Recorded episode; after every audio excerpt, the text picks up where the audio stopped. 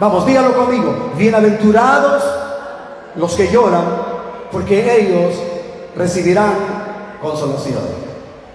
Estaba diciendo, yo no sé a quién de los que predicaron esta semana, que hay quienes confunden, por ejemplo, el llorar. Confunden, por ejemplo, yo no sé por qué han llorado ustedes alguna vez. No sé por qué han llorado ustedes. Lloraron porque quizás alguien les pegó. ¿Cuántos de los que están acá como hijos han llorado porque el papá les pegó, la mamá les pegó? ¿Cuántos de ustedes les han caído esos riendazos?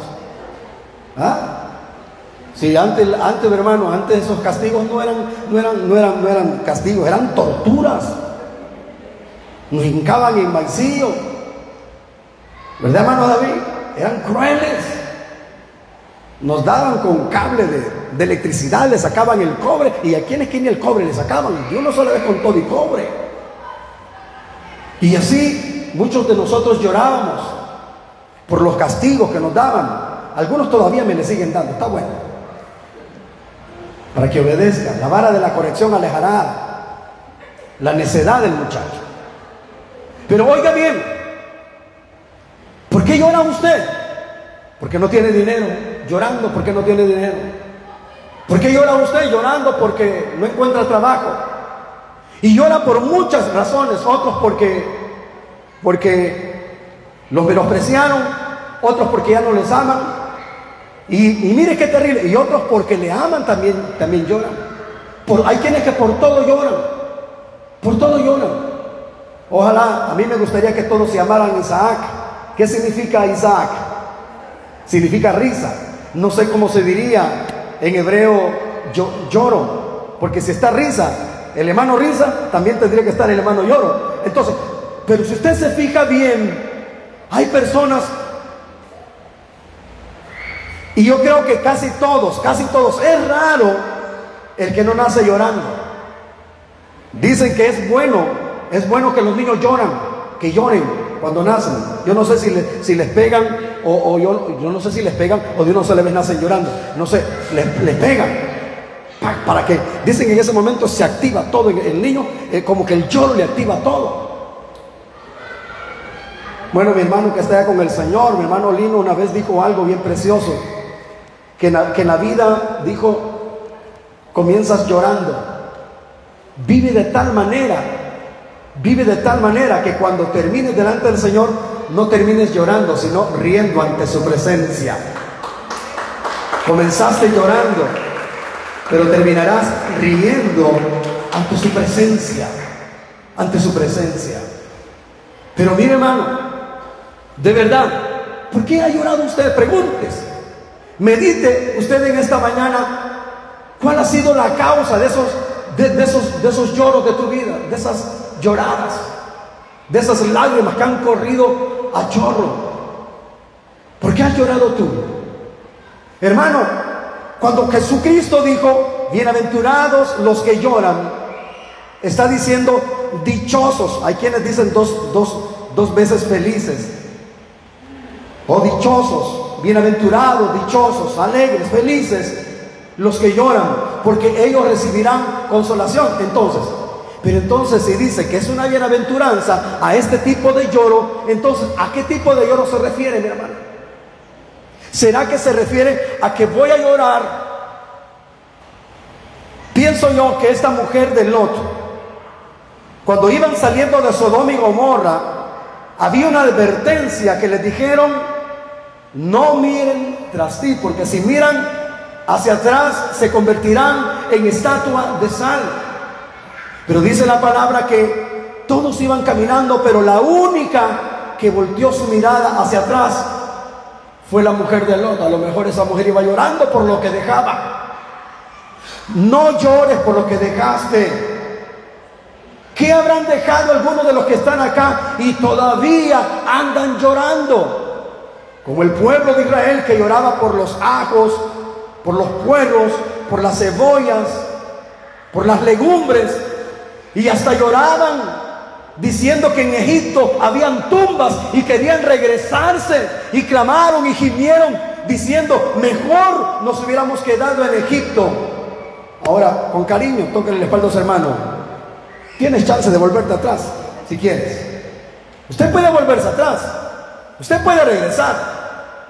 Pero la pregunta es, si usted está llorando por lo que dejó, no llores por lo que dejaste. ¿Qué habrá dejado alguien que está acá? ¿Habrá dejado fortuna? ¿Habrá dejado riquezas? ¿Habrá dejado alguna persona? ¿Algún ser querido? ¿Qué sé yo? ¿Qué dejó? Pero no llores por lo que dejaste atrás. Ciertamente He aquí todas las cosas son nuevas en Cristo Jesús. No traigáis a la memoria las cosas viejas, porque muertos sois y vuestra vida está escondida en Cristo. Sois nueva criatura. Las cosas viejas pasaron y todas son hechas nuevas en Cristo Jesús. Ya no llores por el pasado. Hermano, hoy se han levantado bastante diciendo que le tienes que arrebatar al diablo lo que te robó el diablo y que el diablo tiene que regresarte la bendición. Le voy a decir esto, hermano. Mi bendición no está en las manos del diablo. Mi bendición no está en Él, ni tengo nada que arrebatarle al diablo, porque Él no tiene nada, nada bueno que darme. Toda mi bendición y todas las promesas están en el Señor, porque la Biblia dice que toda buena dádiva y todo don perfecto desciende de lo alto, del Padre de las luces, en el cual no hay mudanza ni sombra de variación. Él de su voluntad nos hizo renacer para una esperanza viva entonces yo no tengo por qué andar buscando al diablo para que me regrese. O como los que andan haciendo pacto, según el diablo los engaña, que el diablo los engaña el cerebro diciéndole, haz pacto conmigo y te daré riqueza, te daré fama, te daré fortuna, te daré éxito y gloria en la tierra. Esa es la mentira que el diablo quiso incluso a Jesús. ¿Saben que Jesús, cuando fue tentado por el diablo, el diablo le dijo, o bueno, cuando fue tentado a que adorara, dice que el diablo le dijo a Jesús, todo esto te daré, le dijo el acabado, pobre, inútil, desgraciado. Así le dijo, todo esto te daré, le dijo al Señor. Las riquezas, los reinos, dijo, se me han dado y, y yo tengo todo esto para ti. Y te lo voy a dar si postrado me adoras. Y le dijo al Señor, al diablo, al Señor tu Dios adorarás y a Él solo servirás.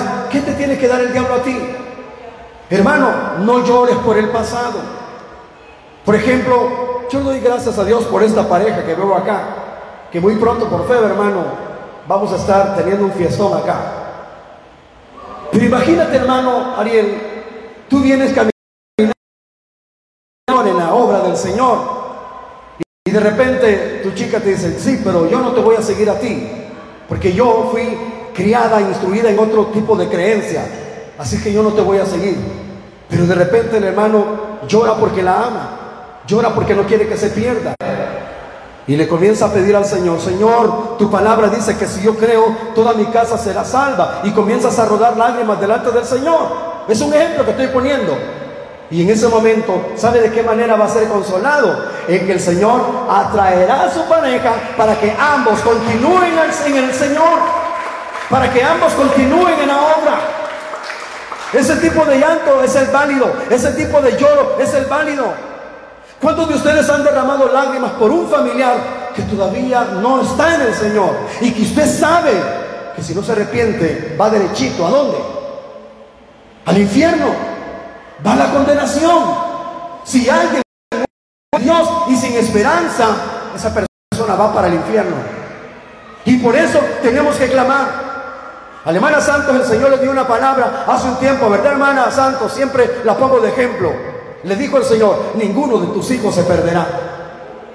Así le dijo el Señor, ninguno de tus hijos se perderá. Y muchos han llorado, han llorado. Yo comentaba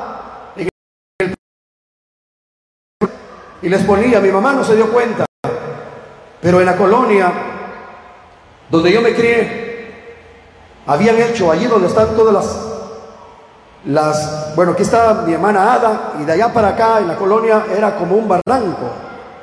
en esa parte de allí eran cajas de cartón y nos gustaba revolcarnos con esos camiones que llegaban allí. Pero eran cosas de cipotes.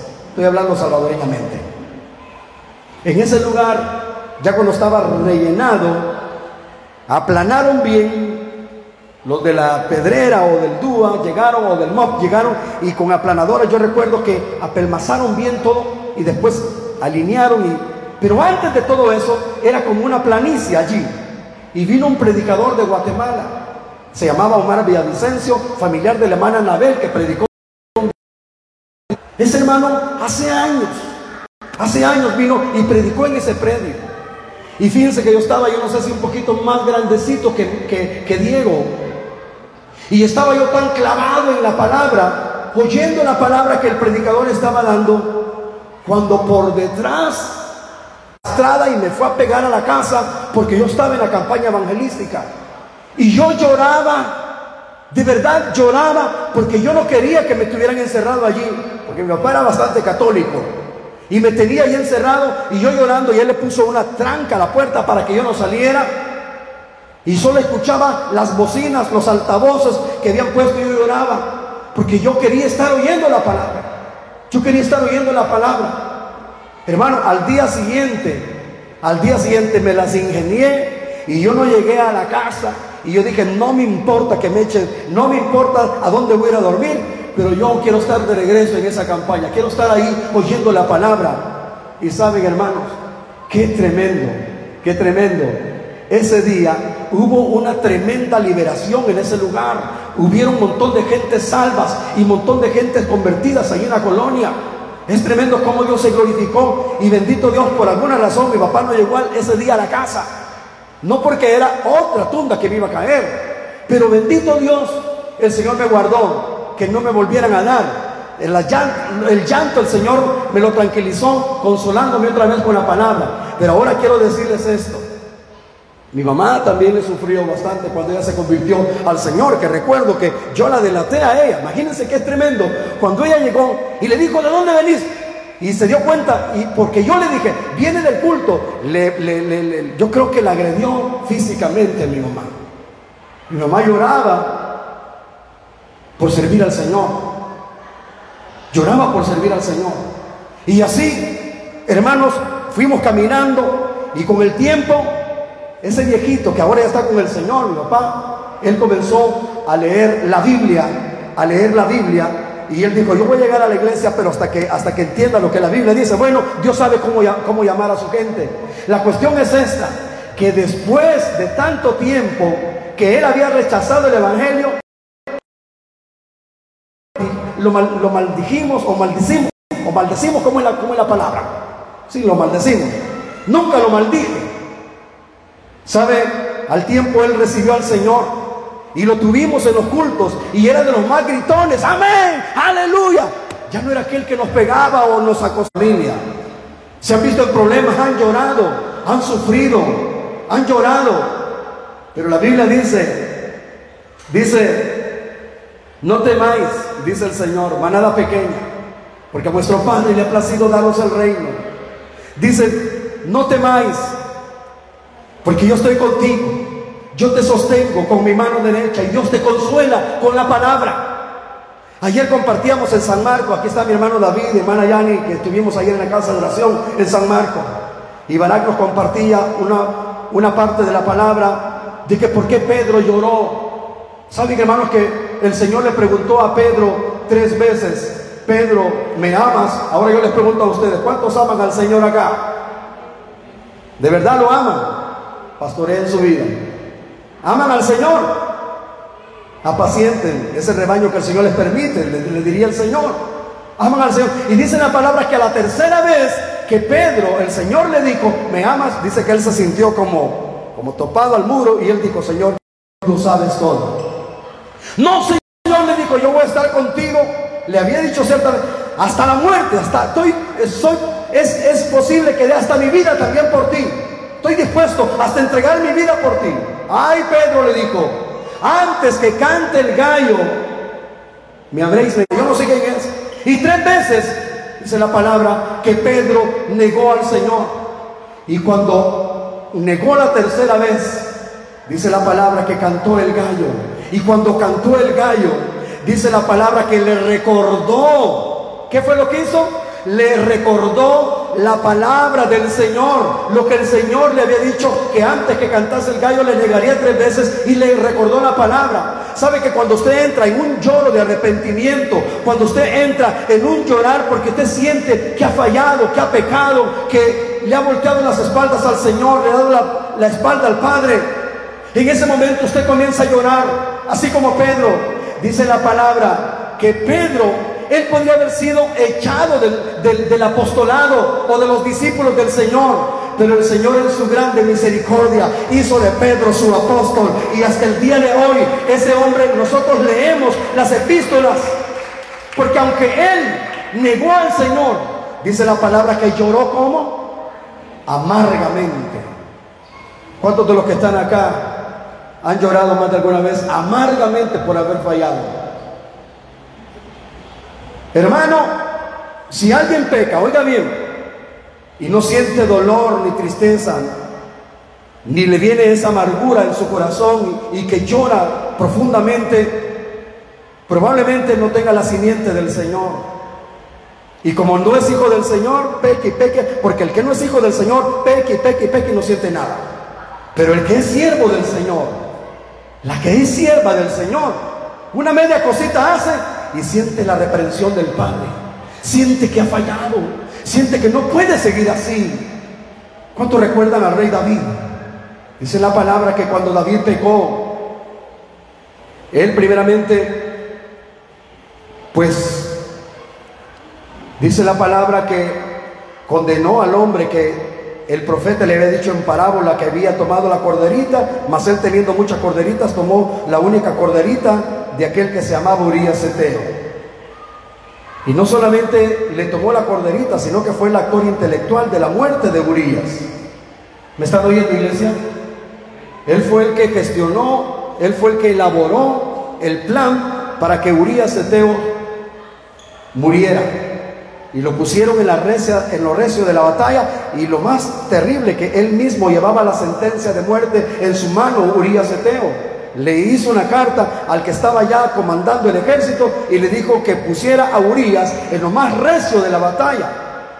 Y eso no es nada. Se enojó David porque, porque lo, lo puso que se emborrachara y cuando estuviera borracho se fuera a dormir con su mujer para que realmente no fuese descubierto que le había engendrado un hijo David a Betsabé. Pero dice la palabra que Urias, como soldado fiel y leal, no quiso llegar a su casa, sino que se quedó afuera durmiendo en la calle. Y dijo, no, un soldado, ¿cómo se va a ir a dormir con su mujer? ¿Cómo va a estar allá? Si mis hermanos están en batalla. No, no, no, no, yo aquí me voy a quedar. Y no fue. Y se enojó David. Se enojó. Pero ¿saben qué, hermanos? Cuando ya Urias había muerto, cuando ya todo aparentemente estaba tranquilo, diga conmigo, vino la voz del profeta. David, te traigo una parábola que contarte. Había un hombre que tenía muchas corderitas y no quiso tomar de las que él tenía, sino que solamente tomó la única corderita de alguien que tenía una nada más. Y no solamente le bastó quitarle la corderita, sino que también mató al dueño de la corderita. Al tal, ¿qué es lo que se le tiene que hacer? ¿Qué hay que hacer al que hizo tal vileza? Dijo David, el tal es digno de muerte. Eso dijo David, al tal hay que matarlo. Pero viene el profeta y le dice, ese eres, ese eres tú. Eres tú. En ese momento, ¿ustedes creen que David le agarró como, como Saúl? Que quiso que lo honraran delante del pueblo y que quería salir con, Samuel y que la gente dijera, ah, el rey Saúl ahí va y que van a adorar juntos. No, dice la palabra que David comenzó a decir y lo voy a leer porque quiero que lo vean por favor, capítulo 51 del libro de los Salmos. Léanlo por favor, ¿qué fue lo que dijo David en el capítulo 51 cuando él pecó? Y miren cómo alguien de repente va delante del Señor y cómo hace para estar delante de él le dijo al Señor.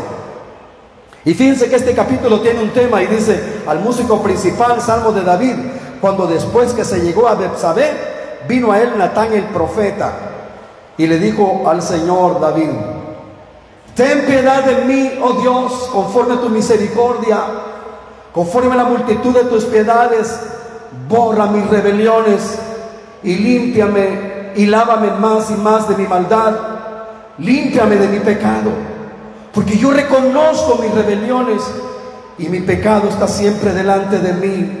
Contra ti, contra ti solo he pecado y he hecho lo malo de delante de tus ojos para que sea reconocido en tu palabra y tenido por puro en tu juicio. He aquí en maldad he sido formado y en pecado me concibió mi madre. He aquí tú amas la verdad y en lo íntimo y en lo secreto me has hecho comprender sabiduría. Oiga lo que dijo, purifícame con hisopo y seré limpio. Lávame y seré más blanco que la nieve. Hazme oír gozo y alegría porque cuando alguien ha pecado pierde el gozo y pierde la alegría. Cuando alguien ha fallado se le ve el gozo, se le va la alegría, hasta en su rostro se le echa de ver, hasta se le demuda el rostro. Hermano, yo recuerdo una persona en Nueva York, con un pastor fuimos hace muchos años a ver una persona. Y el pastor le dice, vamos a visitar una oveja que se convirtió hace años a ver si todavía persiste. Y cuando le encontramos, a mí me asustó, de verdad, a mí me asustó cuando abrió la puerta una cara toda manchada y se le miraba, se le miraba la muerte en la cara. Y hasta el hermano miraba en la cara, sabe que la cara se le manchó. La cara la tenía y tenía impregnada la muerte en su cara. Cuando una persona se desvía, cuando una persona se descarría, cuando una persona se va, ahí va a andar como el hijo pródigo, llorando. Y no va a ser feliz hasta que regrese. ¿Me están oyendo? No va a ser feliz hasta que regrese.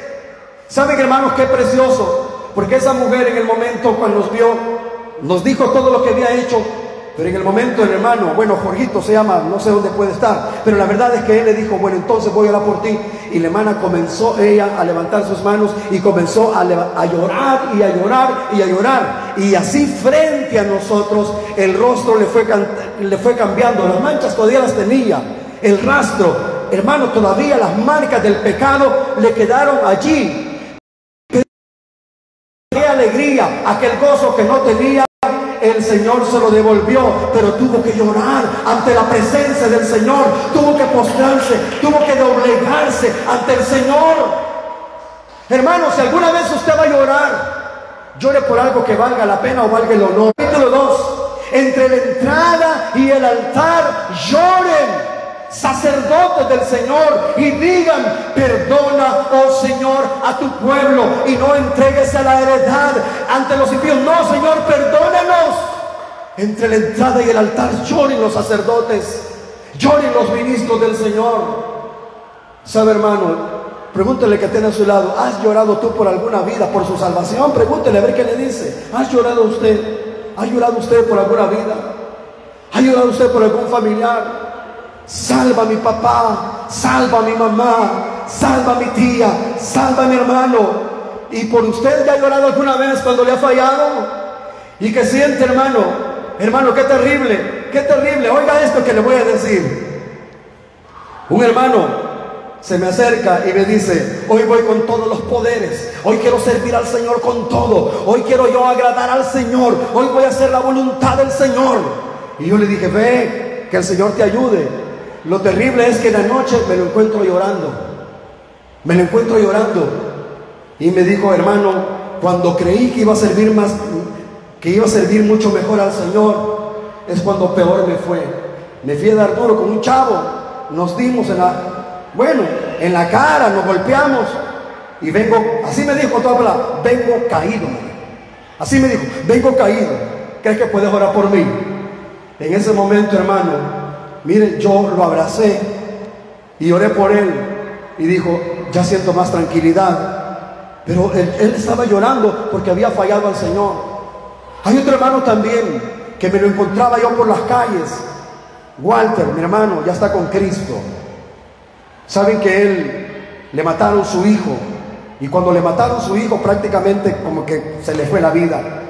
Comenzó él a tomar y a tomar y a tomar y a tomar y andaba siempre que yo lo miraba por las calles, lo miraba pues llorando, llorando.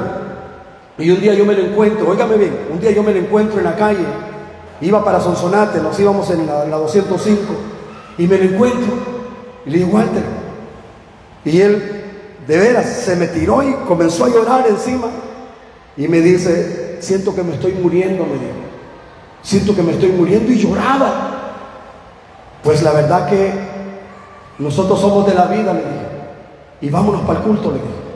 Me lo llevé, hermano, le pagué el pasaje, nos fuimos para Sonsonate. Y cuando estábamos en el culto, la unción de Dios vino sobre él. Hermano, no se, no se imaginan que cuando vino la unción de, de Dios sobre Walter, comenzó a profetizar comenzó a hablar en lenguas y a profetizar y a profetizar y a profetizar y a profetizar. A los días, después de esa reunión, hermanos, se fue con Dios. Murió, murió. Bien triste la manera como murió, pero, pero se fue con Dios. Pero ese hombre lloraba y lloraba. Y yo creo que así como un hermano le dijo a otro hermano, se murió por, por enfermo, se murió por esto y lo otro, no. Dios quiso llevárselo, lo sanó, se lo llevó y ahora está en la presencia del Señor. Ahora está en la presencia del Señor. Le voy a decir esto. No importa qué tan duro haya sido como alguien dice, proceso o tratamiento o lo que te ha pasado a ti, pero has llorado. La Biblia dice que si tú has llorado porque el querer agradar y servir de la mejor manera al Señor, tú vas a ser consolado. Y cuando el Señor vea que tú ya no vas a aguantar más aquí en la tierra, ¿sabe qué es lo que va a hacer Él? ¿Qué creen que va a hacer? Miren, te va a llevar con Él. Te va a llevar con Él. Abrazo a tu hermano y dile, de esta manera, es mejor que arregles tu vida acá. Es mejor que tengas tu vida tranquila aquí con el Señor. Porque si el Señor sabe que tú te vas a desviar y que tú te vas a perder en el camino, ¿sabe qué es lo que Dios va a hacer? Llevarte. Mejor te va a llevar. Mejor te va a llevar. Un día decía mi esposa, el Señor no nos ha dado hijos para que sirvan al diablo. Y le decía a los dos chicos, mi esposa, si ustedes no le van a servir a Dios, Prefiero que el Señor se lo lleve. Pero ustedes no van a ser siervos del diablo. Y así. Y yo creo que nuestros hijos van a servir hasta el último día de su vida aquí en la tierra y van a servir eternamente y para siempre al Señor. Porque no fueron creados para servir al diablo. Ni para que una filistea le saque o le arranque el cabello o los filisteos le arranquen los ojos. No. Fueron creados para la alabanza de su gloria. Vamos, levanta su mano y diga conmigo, fui creado para la alabanza de la gloria. Si alguna vez tú lloras, llora porque quieras servir y agradar al Señor de todo corazón. Miren cómo dijo David, crea en mí, oh Dios, un corazón limpio. Hazme oír gozo y alegría y se van a recrear los huesos que tú has abatido.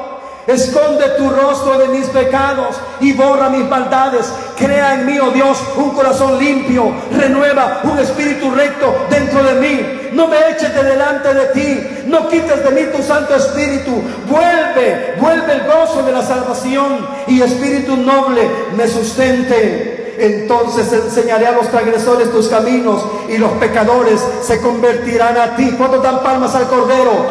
Amén. Líbrame de homicidios, oh Dios, Dios de mi salvación. Cantará mi lengua tu justicia. Aleluya. Miren cómo dijo David, Señor, abre mis labios y publicará mi boca tu alabanza. Oiga lo que le voy a decir. Saben que cuando alguien ha pecado y ha fallado, hasta ni cantar puede. Todo se le vuelve bien difícil, todo se le vuelve bien complicado ya no puede gozarse en el Señor. Aquella hermana que danzaba ya no volvió a danzar. Aquella hermana que daba gritos de júbilo ya nunca más volvió a dar gritos de júbilo. Aquel hermano que brincaba, saltaba y venía con gozo, perdió el primer amor y de repente se perdió. Perdió todo eso. Por eso David dijo, hágale con su mano así, vuélveme el gozo de tu salvación. Quiero sentir ese gozo. Y quiero sentir lo que sentía David cuando David decía, entraré por tus puertas con acción de gracia, por tus actos con alabanza y diré, este es el día que ha hecho el Señor, me gozaré y me alegraré en él, porque este es el día que hizo el Señor.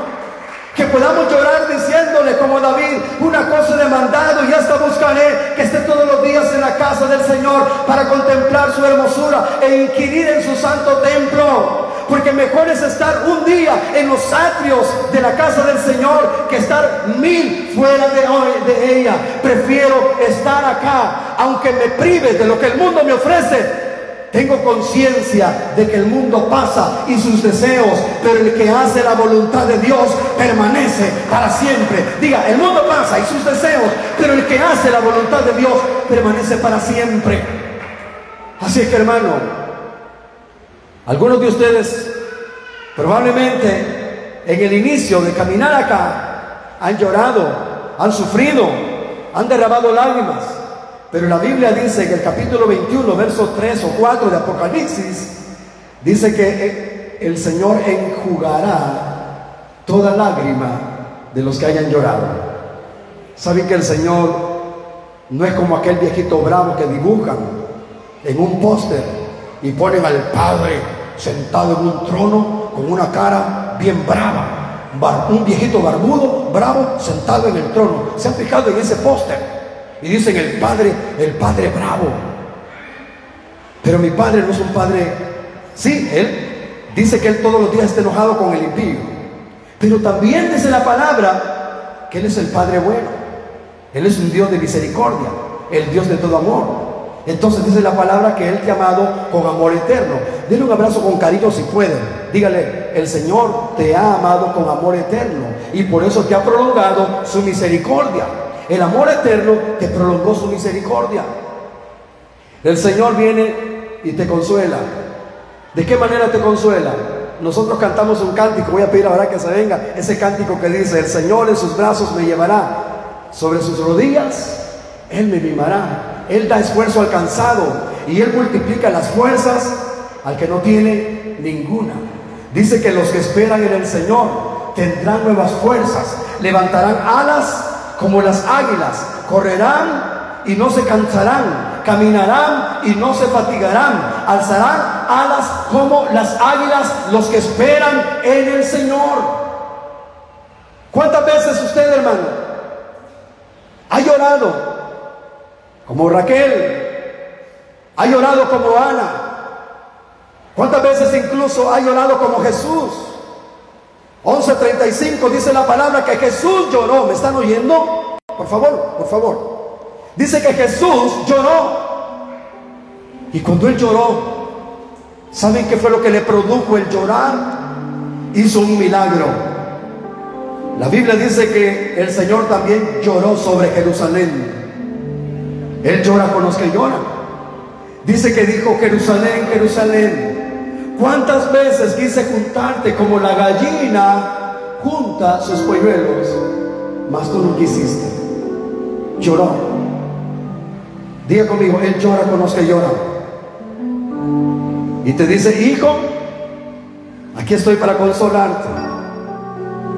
Al, al pueblo de Israel que había estado cautivo por 400 años, vino la palabra del Señor también cuando fueron libertados de la cautividad en la tierra de Babilonia. Dice la palabra que los que nos habían llevado cautivos nos pedían que cantásemos algunos de los cánticos de Sión. Y por eso ellos dijeron, ¿cómo cantaremos? Cántico del Señor en tierra de extraño. Dice que allá en los ríos de Babilonia, allí nos sentábamos y aún llorábamos, ¿me están oyendo? Nos sentábamos y aún llorábamos acordándonos de Sion. Y los que nos habían llevado cautivos nos pedían que cantásemos. Pero ellos dijeron de esta manera, ¿cómo cantaremos? Cántico del Señor en tierra de extraños. Si me olvidare de ti, oh Jerusalén, pierda mi diestra su destreza. Si de ti no me acordare, si no enalteciere a Jerusalén como preferente asunto de mi alegría. Dice la palabra, en 1948, y con esto voy terminando, viene la palabra del Señor al pueblo de Israel. Cuando Israel regresó a su tierra, oiga bien, cuando Israel regresó otra vez a su tierra, cuando salieron de la cautividad de Babilonia, leyeron lo del Sal, lo de Isaías 40, versículo 1, donde dice, consolaos, consolaos, pueblo mío, porque así dice el Señor, porque el doble ha recibido de la mano del Señor, consolaos, consolaos. Venían de la cautividad y fueron consolados. Levante su mano acá, que ha sido consolado por el Señor. Mire, venían llorando, venían harapientos, venían sufriendo, venían, hermano, dolientes, pero el Señor los consoló. Cuando Israel regresó a su tierra, otra vez en 1948, 14 de mayo, el 5 de Iyar, 14 de mayo, dice la palabra, en el libro de los Salmos otra vez, encuentran un beduino, un joven árabe que andaba tirando piedritas en las cuevas. ¿Me están oyendo? Andaba tirando piedritas, así en las cuevas. Y ese joven tirando las piedritas oyó el sonido de unas vasijas. Y cuando oyó el sonido de las vasijas, él fue a ver, ese joven fue a ver. ¿Y saben qué fue lo que encontró? Habían unas vasijas con unas tinajas donde estaban los rollos del profeta Isaías. Estaba ahí después de tantos años, hermano, sin oír la voz profética. En ese momento Israel encuentra otra vez la palabra del Señor. Y saben que cuando regresaron a su tierra, viene otra vez y encuentran el capítulo 40, donde el Señor le dice al pueblo de Israel otra vez, consolados, consolados, pueblo mío. El Señor le dice a su pueblo, consolados. Vendrán llorando, vendrán con dolor, vendrán con gemido, pero la palabra dice, ciertamente volverán los redimidos del Señor y vendrá nación cantando y gozo perpetuo habrá sobre sus cabezas. Dígalo conmigo, el dolor y el gemido huirán. Hágale con su mano así, el dolor y el gemido huirán. Dígalo, el dolor y el gemido huirán. Ahora tóquese la cabeza y gozo perpetuo habrá sobre nuestras cabezas. Aleluya.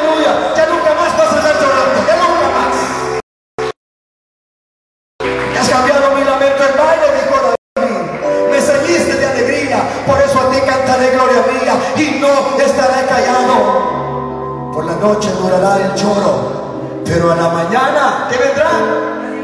Dígalo conmigo. A la mañana vendrá la alegría. Así veníamos muchos, golpeados, quebrados, arrastrados, arruinados, como un rompecabezas hecho pedazos. Así veníamos. Comenzó a agarrar cada parte de tu vida y la comenzó a Ah, querido, mi hijo, así, y lo quiere, lo ama, lo besa. Entonces mire de esa manera como el Padre te consuela, te abraza. Sabes que el Padre amoroso, cuando vio el hijo regresó a los brazos del Padre. Levanta su mano los que han regresado a los brazos del Padre y se han tirado sobre su regazo y han llorado delante del Señor. Pues ahora les tengo una noticia. Dice el Señor, no temas, el Señor te consolará. Pónganse de pie todos, por favor. Pónganse de pie. Bienaventurados